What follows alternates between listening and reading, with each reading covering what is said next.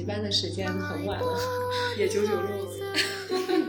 对，早上比我们起的还早，提前熟悉九九六。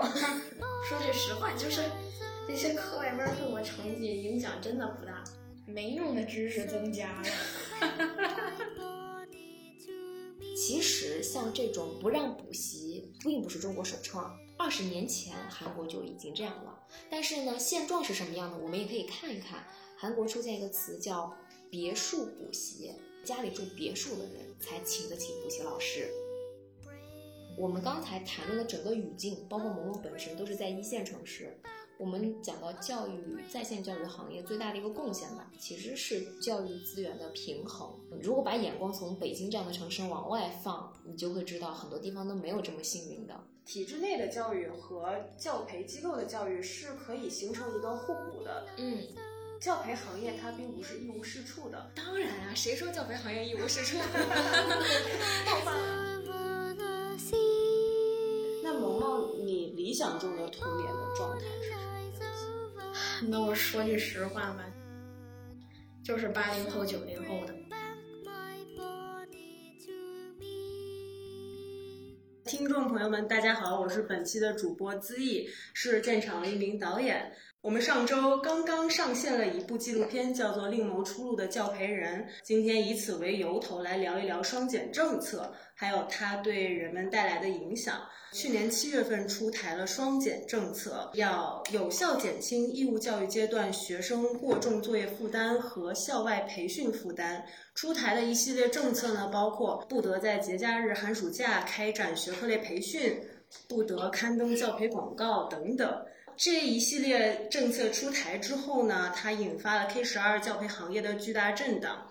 到现在呢，已经是有半年之久了。不仅仅是对于教培人来说，他们的职业生涯发展遇到了一个瓶颈，那同时也影响了教培产品的购买方，也就是我们的家长，还有他的使用者，也就是我们的学生。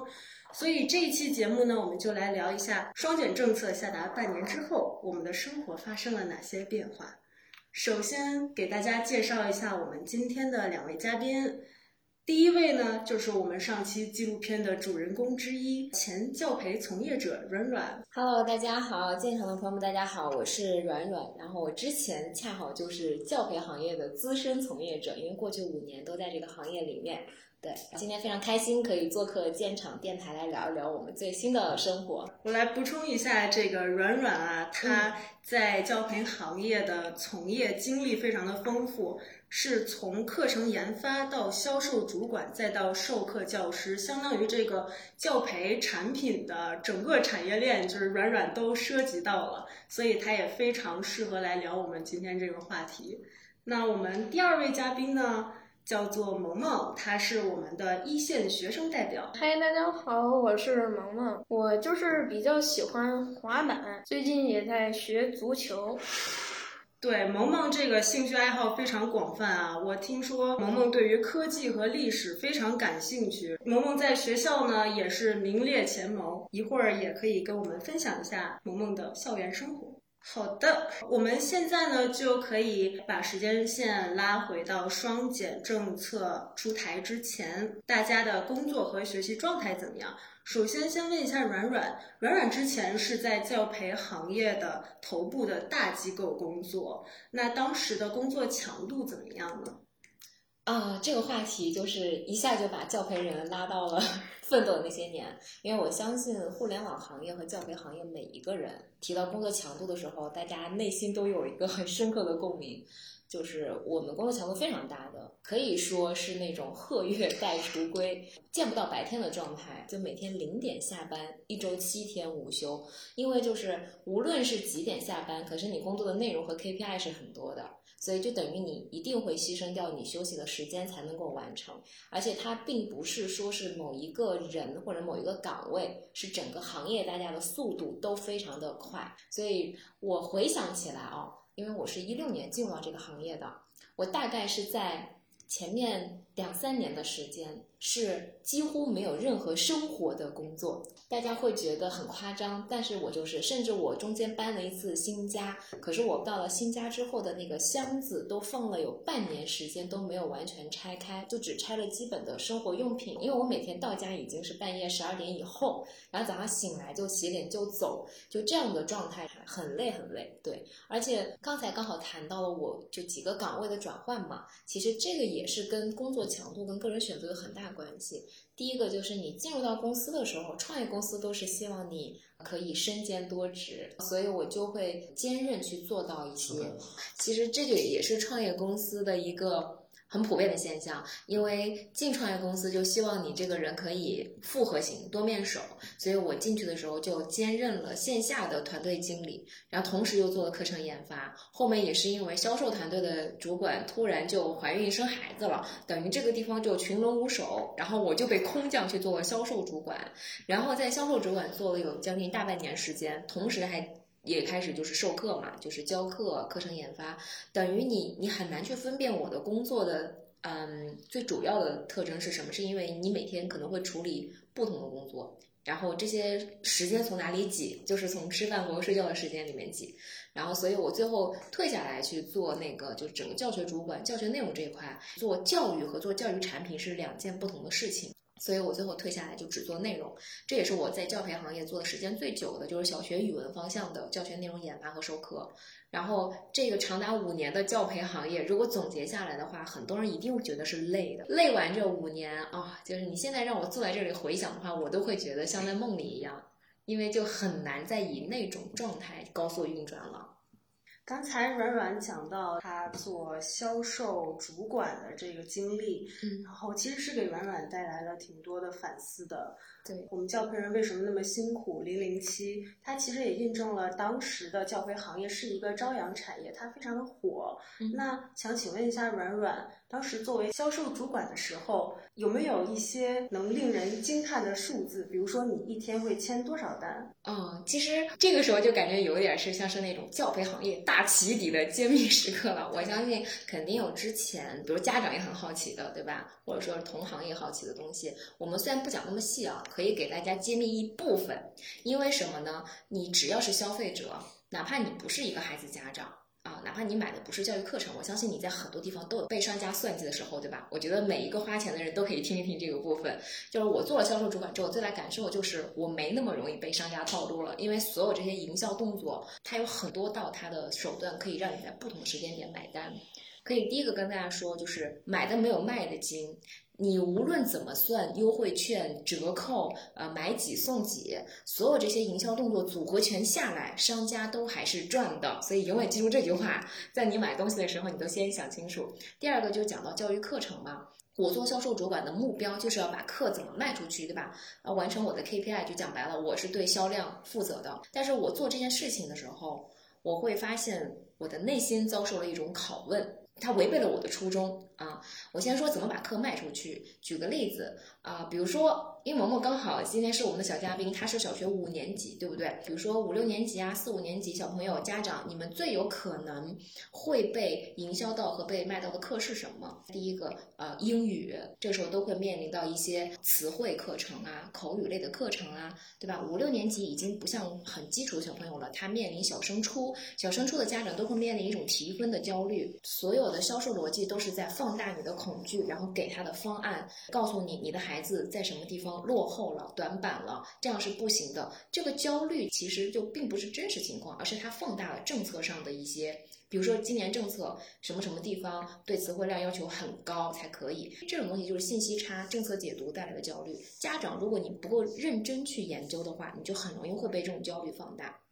第二个给你方案就是说，都是一种速成心态嘛。很多教育它的那个教育产品的广告文案为什么会让你心动呢？因为他就抓住了你这种焦虑的心态，告诉你来我这里三十天就能得到什么。它内在逻辑都是一样的，就是让你看到效果，然后你内心很迷信，说我买的这个课程学了就有效果。那些文案的魔力就是抓住了家长这种焦虑心态。然后第三个动作很简单啊，就是说在价格设置上。我们举个例子，一个东西啊、本来它的价值可能只有十块钱，对吧？也就是说，商家他如果只要卖比十块钱高就有的赚，那他会怎么写呢？他可能会说这个东西原价九十九，然后今天我给你打半价，我再赠送给你价值四百九十九的其他的什么什么电子学习材料，你就会觉得如果我不买的话，便宜没有占到，对吧？啊，很多人会为了那个价值很高的所谓电子学习大礼包要这个东西，然后还有的时候还会设置什么呢？比如说这个时候四十九已经很便宜了，对不对？我再赠送给你一个二十块钱的券，三天可用。很多人内心就会为了这个二十块钱的便宜这个钩子，他就会想三天之内我要把它用了。那我用了二十块钱，四十九减二十，只要二十九啊，那我可太便宜了，对不对？可是二十九卖给你，这个商家还是赚的，因为原价它可能只有十块钱啊。我只是举了个简单的例子嘛，如果你把它放大成十倍和一百倍左右，这差不多就是你们在买一些快消品啊，在不同的行业里面，它的逻辑都是差不多的。对，营销的事情就是要让你能够快速的做决定，有冲动去消费。互联网都是这样的，就大家都是在烧钱，所以对这个现金流和这个收入和流水要求非常高。因为你没有很好的数据，你没有办法再让金主爸爸投资进来。所以说，一定是对数据有要求。这个要求不是在于我这个月如果挣了一百万，下个月就挣一百万，这是不行的。下个月要加速度，要挣三百万。再下个月可能要挣到一千两百万，就是整个加速度要求很高，所以这才会面临大家，就是如果我只卖给你永远几样产品，我没办法去增大我的销量和流水，所以不断出叫新品课程，对吧？然后要换着花样刺激你消费，这两个动作，家长们你们也一定听好了。就是有一些关键词里面对应的课程其实都差不多，可以说疗效差不多，只是换了个马甲而已。所以这就对家长要求高一点，就是你怎么透过现象看本质？你不被商家去蛊惑的第一步是你自己就要去学习。小朋友是分阶段的，他每个阶段在训练什么？这个东西就是说你自己不学习不研究，那就容易被商家的营销去，因为他所有写的东西页面都会告诉你，你需要，我有方案。很便宜，再抓紧，不抓紧你就吃亏了，都是这个逻辑。那我当时在做这个事情，是因为那是我的工作，我必须得研究，我必须得有流水进账，而且压力非常大。我跟你说，我带着整个团队完成的压力非常大，因为团队完成不了，大家都没有提成。销售其实是要拿提成吃饭的，他的底薪并不高。我可以给大家讲一下我工作日常，就是我十点钟到公司了，其实一般是九点四十就到。第一条广告都已经好了，就是它的物料都已经好，十点钟就要发。十点钟发之后，然后就是你会去检测大家发的情况，包括有没有所谓的叫意向的客户，然后就会进入到那种一对一管理的那些流程当中。现在每个人啊，家长你也可以对标一下，比如你到一个新的机构，他从给你发广告开始，你其实就已经进入到他的管理流程了。这个流程就是一个韭菜被割的 生命线嘛。对，其实就是说，你刚进去的时候，并没有人一上来就要你花钱，你发现了吗？他们上来不需要你花钱，但他需要你的时间和注意力。比如说，很多机构做的一件事情啊，比如说你关注到这个平台了，他怎么办呢？他会给你发一个学习资料，发一个免费的。让你去看这个免费的课程，可能短，可能就几十分钟，或者一段小小的纸质材料。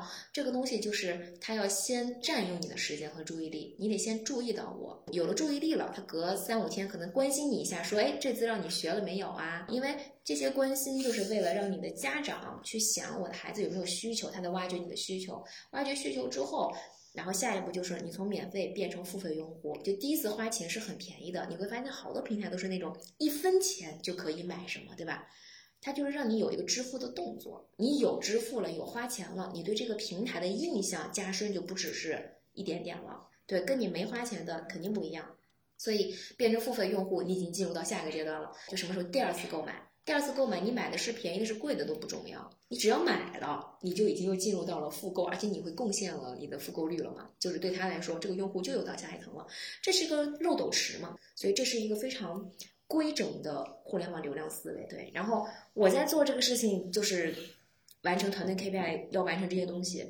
但是我说我的内心的反思，或者说我的矛盾点是什么呢？就是我刚才说的这个问题，买单的是家长。但是学习被占用时间的是孩子。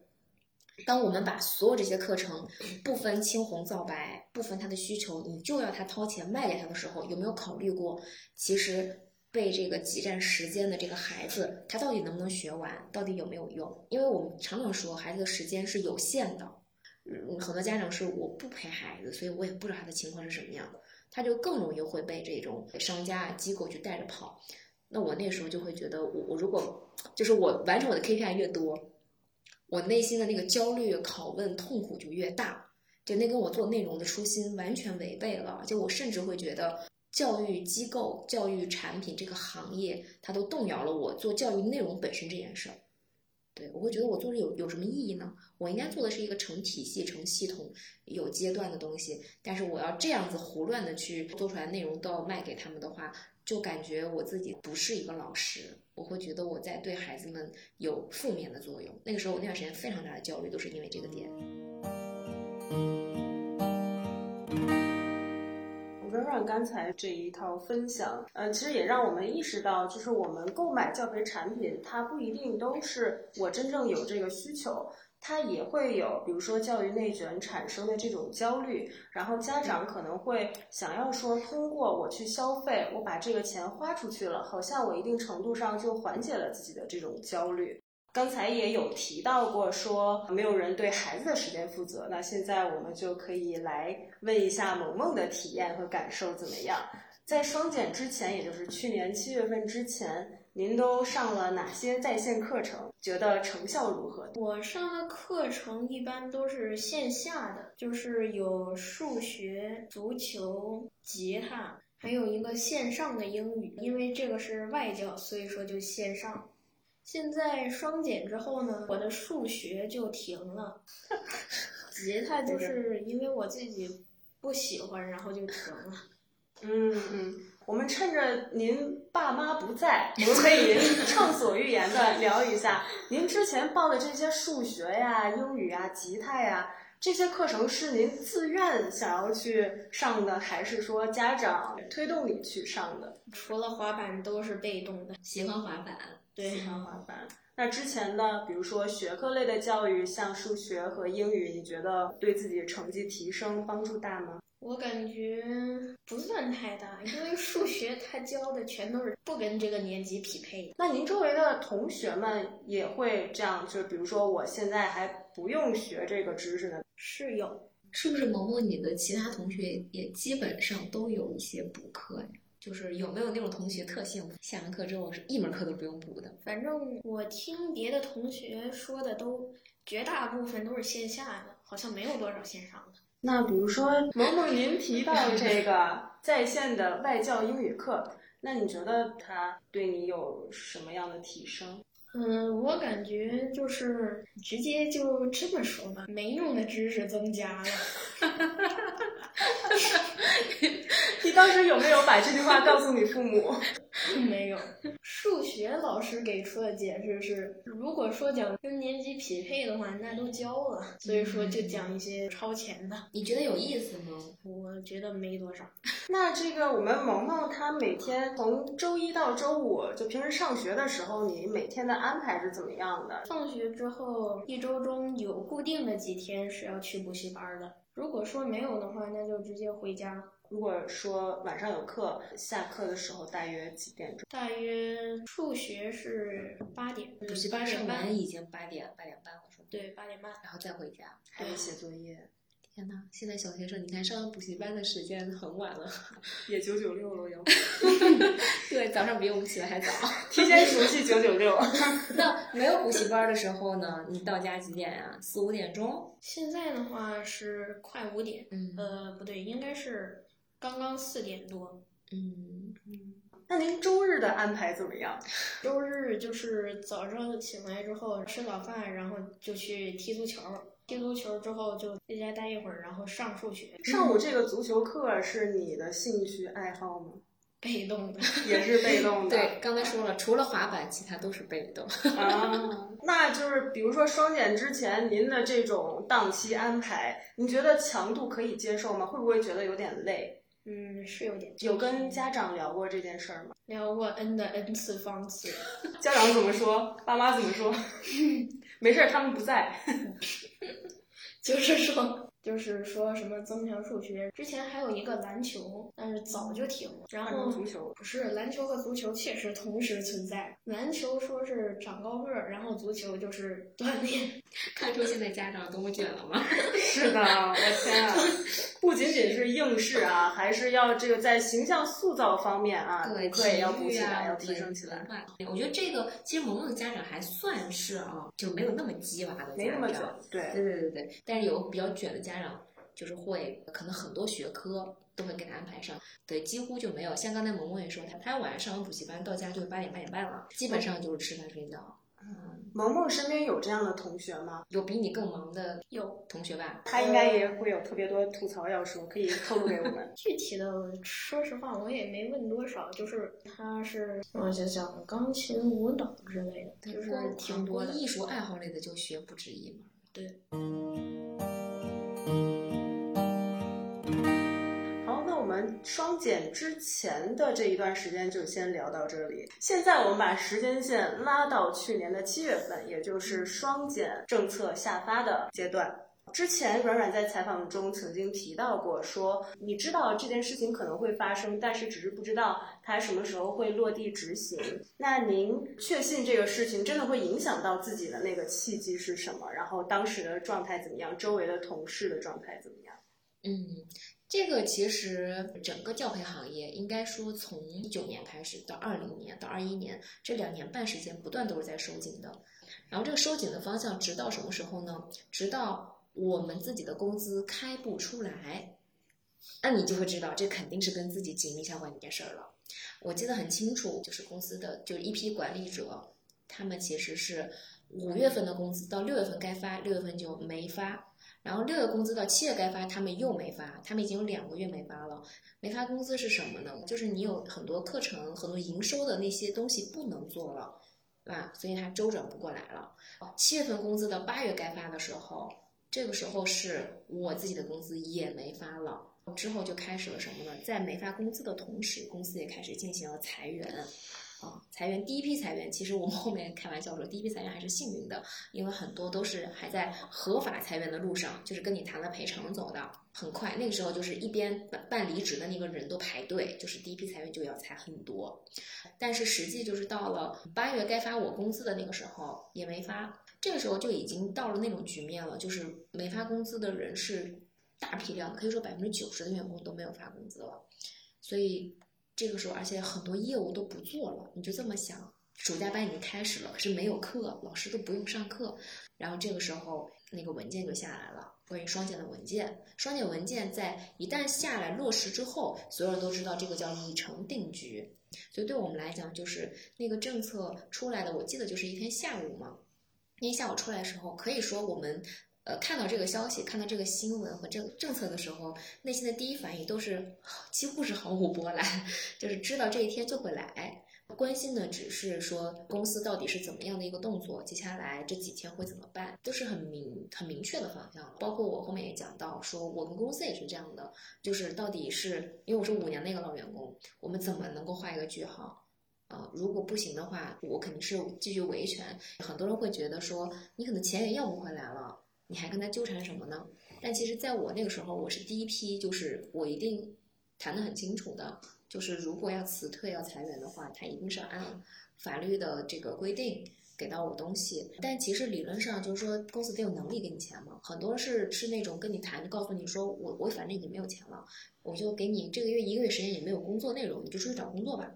但是你知道，实际告诉大家，就整个教培行业释放出了大量的失业人口啊，并不是有很多职位可以开放吸纳这些人的，还有很多就是这个问题在于，比如说你你原来可能刚毕业就进入教培行业的人，他可能月薪已经拿到了十几 K 以上、二十 K 的水平，他做的都是跟这相关的。现在这个行业没有了，你让他做什么呢？对吧？没有另外一个行业接纳他，他不可能去做超市收银员，一个月三千五，对吗？就对他来说，那并不是一个职业选择，所以大量的其实教培释放出来的人是没有工作的，而且比如甚至我们认为好转岗的一些，像啊设计师啊产品经理、技术人员啊什么音视频剪辑之类的，这些人是不是好转岗呢？都不是，因为他们去转岗找工作，别的行业一听说你是教育行业、教培行业出来的人，很多人都会拒绝他。为什么？对这个问题，我后面也跟一些同事聊过。就像产品经理，你之前带的行业这些经验，在我这个行业不适用，所以你转岗来我这个行业做不 OK，我不需要。第二个就是很多人对教培行业也会，就教培行业出来的人嘛，比如说你你卷，或者是执行力很高，就这么说，你要是成为一个很强的鲶鱼进到一个企业里面，对他可能现有的一些架构、一些团队氛围来说，它都不一定是好事。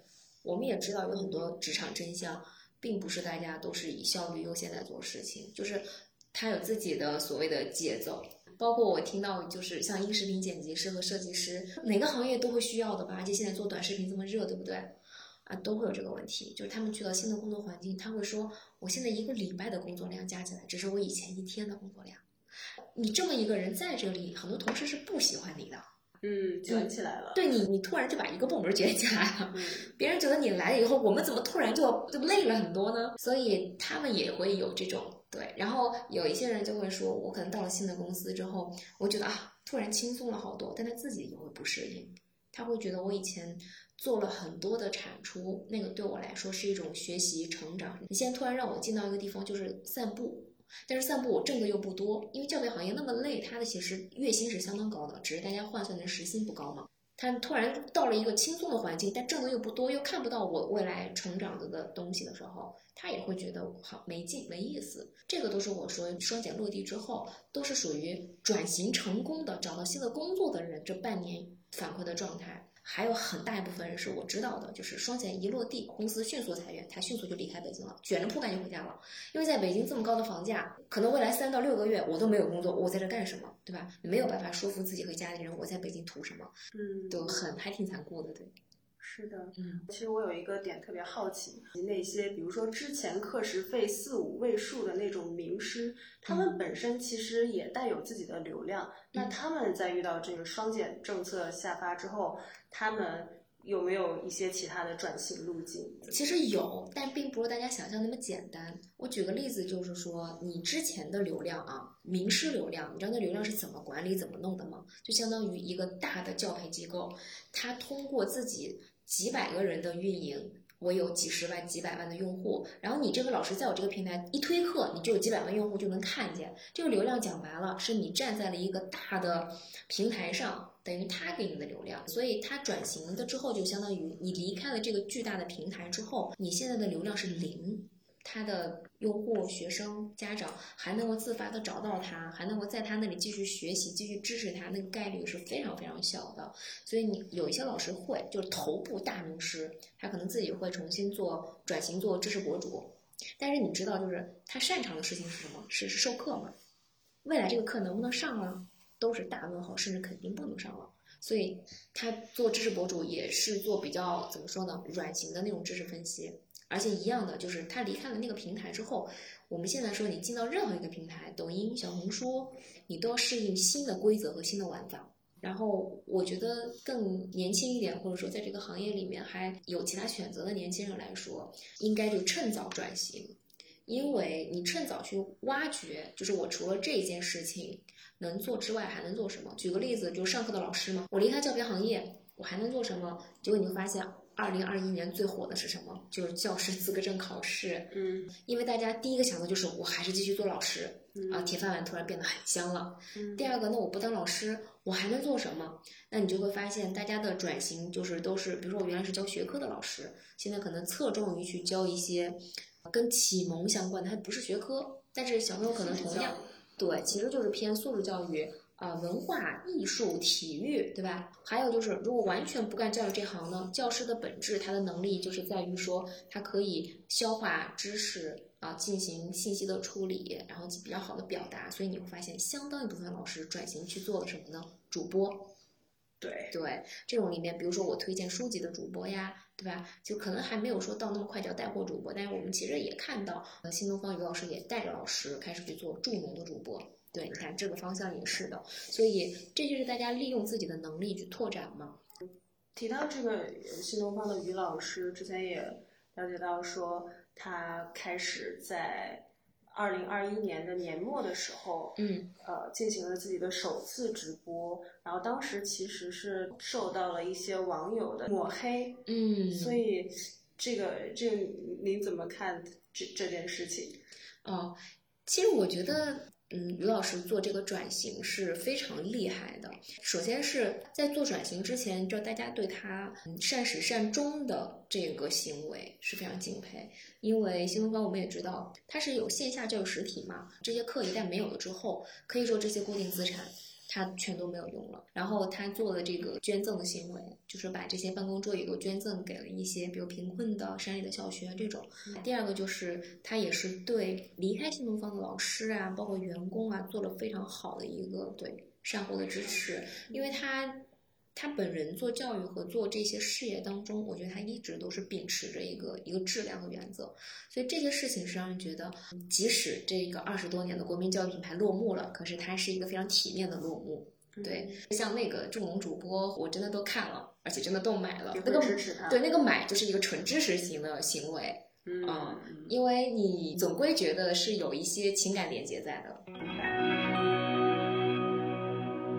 萌萌是通过什么方式了解到双减这件事儿的？我爸他本来就是一个中央台的一个，然后我爸就是一天晚上就跟我说，然后那个时候呢还放假呢，没几天就要开学，当时我还挺高兴，但是 说实话了，挺高兴。嗯。但是到学校之后，呃，老师就是要求我们把作业在学校完成，所以说不得不一下课就一直赶。如果上课的时候赶的话，老师就把那个作业本给没收了。就是你们变成了要在学校把作业写完才能回家，是吗？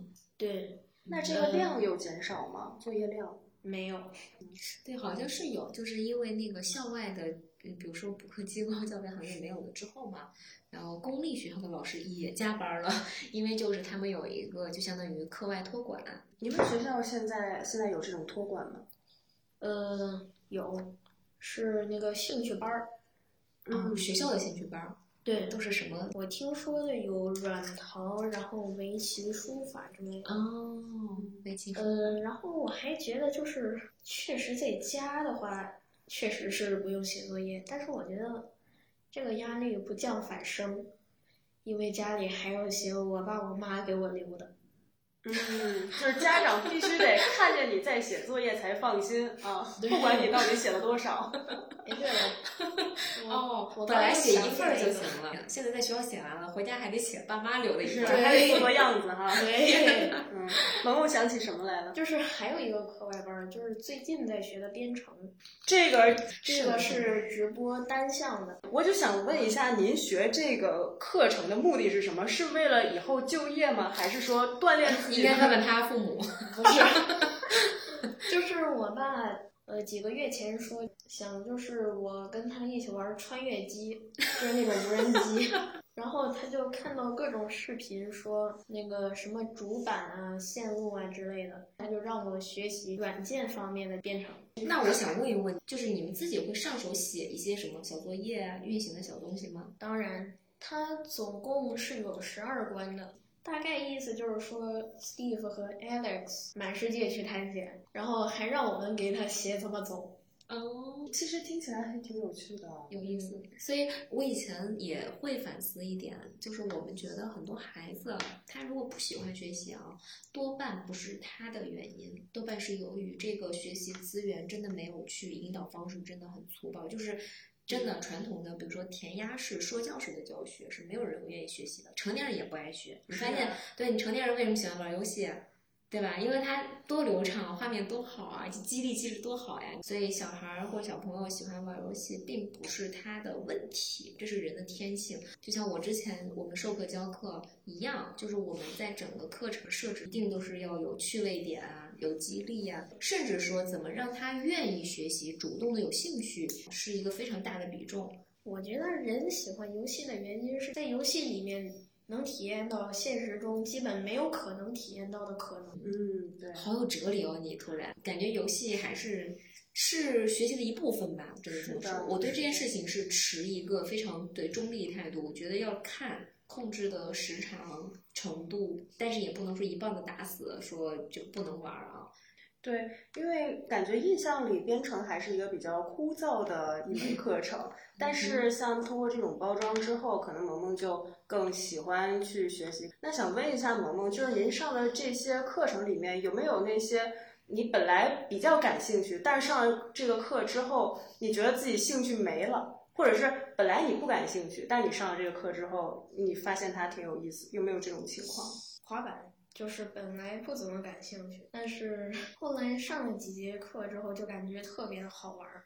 为什么觉得好玩？因为你学会一个动作之后，你就会就像是，比如说打一场仗，打仗胜利之后，你当然会很开心。嗯，很好的一个激励嘛，就是对，其实有这种激励机制呢，孩子可能就会从对一个东西不感兴趣，然后到培养到找到自己的热情所在。嗯对，然后刚才软软有提到一点说，软软对于上课形式是持一个中立的态度。那其实，在教培行业里面，他我发现他对形式，还有老师的人设，还有课程的包装是非常注重的。对那其实我还有另外一个教培老师的朋友，他有跟我提到说，体制内的教育和教培机构的教育是可以形成一个互补的。嗯。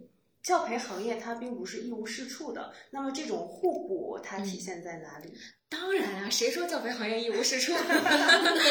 冒犯了。对对对，当然不是了。而且我在这边要讲一下，这才是我刚才觉得，就是这工作做了五年，当然并不是说它没有意义，相反，它也给了我很大的意义感。你知道为什么吗？因为我们从小到大会觉得有些科目无聊，或者说有厌学情绪什么的，我们自己每个人都是这样走过来的吧。等到我当老师的时候，我自己真正开始备课去研究课怎么上的时候，我才发觉说啊，原来以前并不是因为这个我太笨，或者是因为我自己有问题，是因为真的大部分都是在于那个课程的引导跟老师有问题。我举个很简单的例子啊、呃，我们之前上课的时候，学生叫我们是不叫某某老师的，我们每个人都有一个人设跟 IP，很卡通、很动画。大家看过动画城都知道有太阳哥哥、小鹿姐姐、月亮姐姐之类的。红果果绿泡泡。对，红果果和绿泡泡，对吧？我因为我的名字里面有一个彩虹的红嘛，我就叫彩虹姐姐。哎彩虹姐姐是什么呢？是一个爱说爱唱、古灵精怪的彩虹姐姐。这八个字基本上跟随了我所有的课程。首先，我们讲一个线上老师跟线下老师，他最大的挑战是什么啊？如果是面对面上课，在一个教室里面，就算这课讲的再无聊，但是这孩子有勇气说拍桌，我不听了，我离开这教室吗？不可能，对吧？萌萌，你敢吗？不对不对？不可能，是不是？但是但是如果你在一个电脑看这个课程，你要是觉得没意思的话，你完全可以点一个叉，课就关了，你随时都可以离开。所以说，如果这个线上的老师这个课程对你没有吸引力的话，他是没有任何申辩的机会的。所以怎么让他看完？你知道教培行业都是这样，决定你的课好不好的不是你的主观认为好与不好，是数据，数据决定你这门课。有多少人，比如说购买，但买了之后有多少人会打开？有一个叫打开率，有的人买了课不看的，对吧？我相信很多人也是这样吧，自己买了课程并不会看吧？你的收藏夹对你的某一个什么知识付费 app 里面一定有你的买的课程，对，没有打开看。在收藏夹里吃灰。啊，是的，还有什么呢？打开看了之后，能不能看完叫完播率，对不对？看完之后呢，一般课程结束之后还有反馈机制，打几星之后好评率，那所有这些数据才组合成为了你这门课是不是优质课程的核心指标。这跟你自己说我的课好与不好，某一两个人评价好与不好是没有关系的。大数据比你更了解你的课，呃，更客观。那你想想，如果线下的公立学校的老师用这套方法来评价的话，那我相信对他们来说是很大一个挑战啊！我没有冒犯的意思，但是我想说的是，因为公立学校老师有他的辛苦所在，他们其实在生活上啊，在呃授课以外有很多事情占用了他们的时间和精力，这个也是现在很多公立学校老师都呼吁的一点，让老师回归教课本身，对吧？其实刚才萌萌聊到了是怎么样知道双减政策的，除了你觉得解放了，我终于可以撒欢玩去了，会不会有那么一丢丢担心？哎，我我其实还想补课，我有点担心自己的成绩。嗯，说实话，说句实话，就是 我感觉就是这些课外班对我成绩影响真的不大。嗯，Interesting。那这个时候，软软又开始反思了。哎，应该本身这么说，就是他的课不是在提升他短板的课程，他的课基本上都属于锦上添花型的课嘛。外教口语对他有没有提升，肯定是有，但是对他考试有没有直接的提升，那不一定。他自己的感受也不一定。我现在这么问，感觉有点诛心，有点扎心，就想问问萌萌，你觉得你哪一个学科不太好？美术，美术，这说实话了吗？这，那就是说学科类型的对他来说，他现在都还游刃有余。嗯啊，也能感受到他都是在素质啊、体育啊、其他地方拓展比较多的课，所以很正常。就是他觉得对他来说没有了之后，他的确是轻松了和解放了。其实还是学霸，对，本身学霸主要。对我其实是想补充说一点什么呢？嗯就是我们刚才谈论的整个语境，包括萌萌本身都是在一线城市。我们讲到教育在线教育行业最大的一个贡献吧，其实是教育资源的平衡。如果把眼光从北京这样的城市往外放，你就会知道很多地方都没有这么幸运的。嗯，都不用说太远的吧，像我家，我家是合肥嘛，已经是属于这个省会城市。但是其实，在这个省会城市，我去真正的调研过，因为我自己在一六年进入教培行业之后，我那时候回家过年，我有意识的会走一下，比如说新华书店里面专门有童书阅览区，你会看看现在孩子们看的呃这些书是什么样的书，你就会发现资源差的太多了。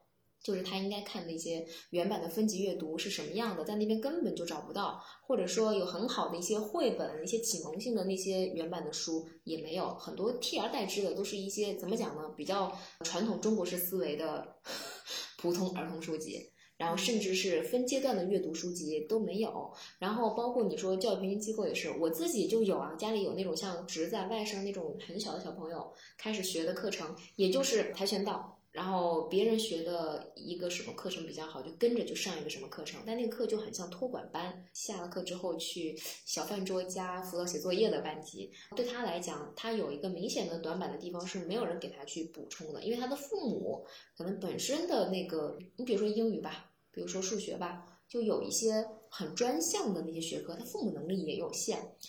那除了合肥呢？合肥还算是经济发展省会城市还算不错的吧？就你再往下。就是如果到三四线城市、县城，因为我们有很多线上的用户反馈的案例，就是他们可能是在一个县城里，他们并不是在于说哪个资源好与不好，我的孩子时间有没有被挤占，不是，他是在于没有资源，没有课，在县城上根本就没有人有这种课程，我孩子想学都学不到。那时候有经常很多用户给我们反馈说。哎呀，我遇到你们太好了，就说孩子拉一根网线，很便宜的价格，可能十几块钱、几十块钱的课，他就能学一个，比如说我们说六十八节啊，有趣的成语故事。对这个家长来说，他就觉得这课是我能消费得起的，不是那种几千块钱才能消费起的课。但孩子一样能学，而且学得津津有味，甚至有很多不像北京这样的城市吧，北京很多孩子教育资源叫过剩。财富能力也比较强，但这部分人在放眼整个中国来说，他们是塔尖的很小的一部分人，还有更多的人都面临这个问题，就是我想学没有资源，而且线上教育资源就把你的成本大大降低。嗯，举个明显的例子吧，如果你在线下一个教育培训机构每天接送孩子这么学学一个季度，大概花的钱是多少呢？在北京平均价格可能要花到四千块钱左右。一周学一节啊，但是同样的课，同等质量的课，甚至呃比它更有趣，而且节省你来回接送孩子时间的这课，在线上有多少钱呢？一百九十九，你换算一下这个价格，你就知道了，一个是两百块钱，一个是四千块钱，这是多么对吧？这这个一个性价比就不用说了。第二个就是你在家里面学，它其实不光是孩子对着一个一个电脑一个资源学，它也有课前的，对吧？你有预习，课后有复习，还有线上的那种。激励式的课后答题啊，然后有闯关，就整个讲学测评练环节给你做到闭环。那难在哪里呢？就中间省了那个钱难在哪儿呢？难在需要你家长的参与、家长的引导和陪伴。因为孩子他自己是不会，我主动选择这个课程，我来学，我来复习，我来检测，不会的，都是需要家长陪伴。而且很多小朋友都是这样的，我上课是要坐在教室里看到老师的。你让我现在对这个电脑学习，他也不一定能坚持那几分钟，所以他有个循序渐进的过程，都是需要家长投入的。所以我们教培行业自己也会感慨，难在什么时候？难在我不是在教育孩子，我们有的时候是在希望影响的是中国家长，就是你不要觉得你花钱能买到孩子的陪伴和成长，是你要花时间才可以。钱都可以变少，但是你要花时间。所以我们也做好多工作，就是如何让他买的课来学。因为有的家长就是买了课，他甚至都不来学。所以这些东西是在于家长有没有意识去引导。但是呢，很多家长是我放弃了，就他是缺席了这个家庭教育的部分。然后到了六岁进学校开始就比较，就会把自己的孩子跟别的孩子一起比较，然后就开始把压力就给到。你考试分数怎么不够？就分数就成为了他验收标准，这其实是一个非常恶性循环的一个过程。对，所以家长你要有意识，你就是提前参与到孩子的引导。对，温软其实刚才提到了一个教育公平的问题。其实教培行业它的这个产品的价格非常低廉，可能很多二三线城市的这些家长也可以接触到，花非常少的钱去接触到这些教育资源。那么现在其实问题就产生了，就是在双减之后的话，那这些人可能接触不到这些教育资源了，但是他们依然有教育这个需求，而且可能一些本来资源教育资源就已经很丰富的人，他们总会找到方法，他们总会，比如说我请一个家教过来，我请之前的名师给我的孩子一对一来，可能会拉大这个教育的不公平。那我们未来教育公平要如何才能更好的实现呢？这你提的很好的一个问题，这个问题也是我不能回答的。其实像这种不让补习，并不是中国首创，二十年前韩国就已经这样了。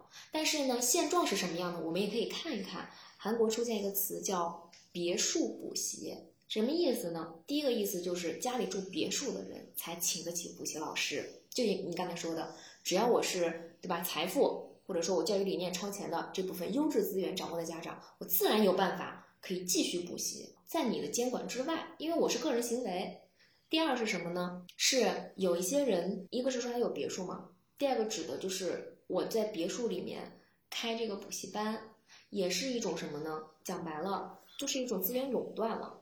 家里有别墅的孩子才能上得起补习班，才能上得起这种补习班。因为你想，如果名师，他一定是价值是非常高的。他现在不像以前了，我一个课可以有几千几万人上。那我现在课如果是定向就一对几呢，那么课是非常贵。我就不说别的了，我身边就有这种案例啊。小学奥数，小学数学老师，他不上班，他就是北京人不上班，他一周五天，一天等于只工作两个小时上一个孩子的课，但是他课时费两千块钱一个小时，他挣的少吗？他一点都不少吧？一天我就挣四千，你就算我月薪下来多少钱？然后在这种情况下，他还一人难求，就等于还有新的学生和家长介绍找他，他都接不过来，就是有点像怎么说呢？去贫困支教是一个道理的。贫困山区的孩子，不是说他比你少点课桌椅，不是，他少的是教育资源，没有老师能留在那个地方，对吗？所以我们现在也有这个问题啊，更多的人是没有这些资源了。就是我不知道去哪里找，不知道怎么办。嗯，我们自己也会在想这个问题。就是说，以后 我们开玩笑说，最好的一点就是，如果以后我自己当妈妈了，起码我自己是老师，我我以前做过这些东西，我知道啊。但是，嗯，还有很难的一些东西一样的啊。对。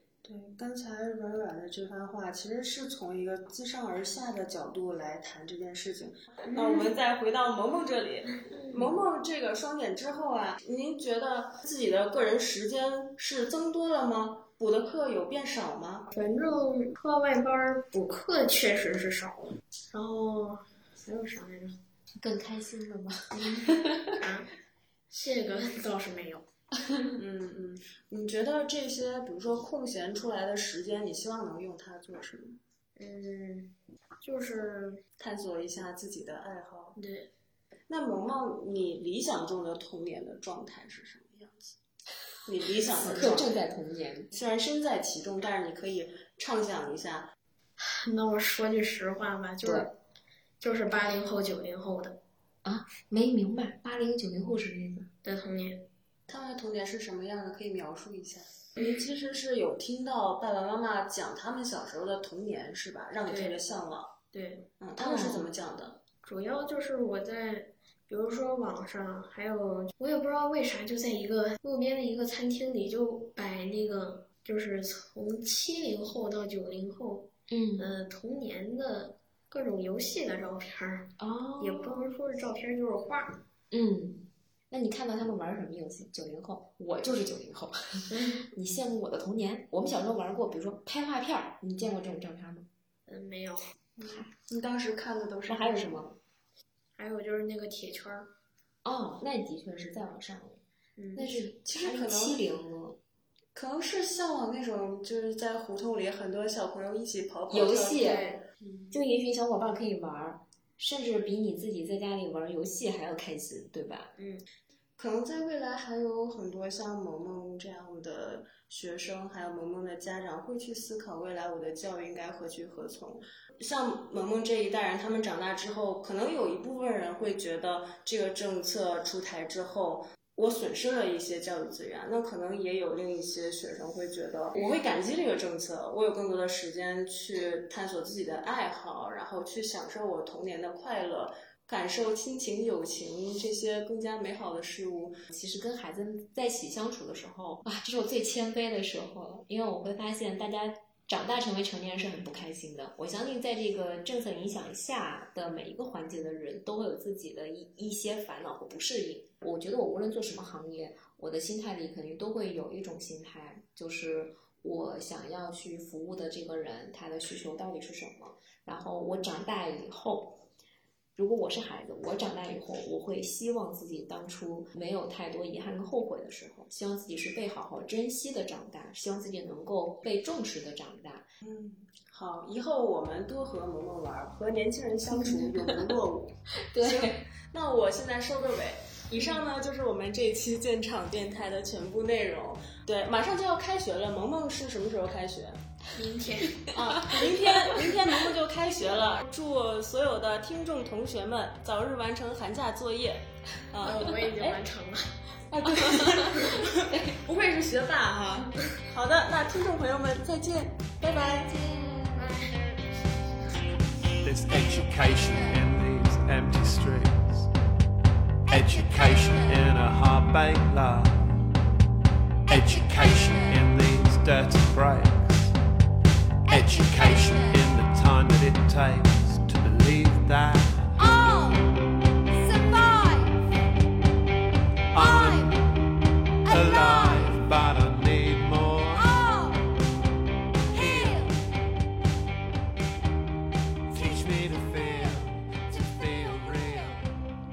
感谢你的收听，你可以在微信、微博、B 站、YouTube 搜索“建厂”关注我们，发掘更多真实故事。也可以在苹果播客 Podcast、网易云音乐、喜马拉雅、小宇宙等平台收听节目。如果你有什么建议，或者想跟我们聊聊的，欢迎来信到我们的电子信箱 talk to arrow factory at 一六三点 com。